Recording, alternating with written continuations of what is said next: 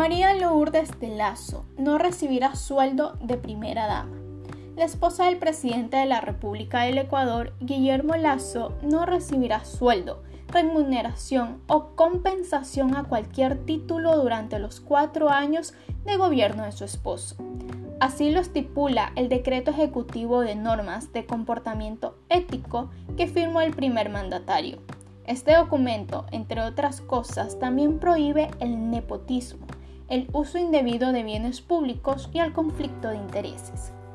Con este decreto tampoco recibirá una remuneración o sueldo Lucía Pazmín, la esposa del segundo mandatario Alfredo Borrero Vega. Las funciones de la primera dama fueron restablecidas por el expresidente Lenín Moreno, quien le encargó a su esposa Rocío González tareas del área social de este gobierno. Así, González fue designada como delegada presidencial del Comité Interinstitucional del Plan Toda una Vida, sin ostentar ningún tipo de remuneración.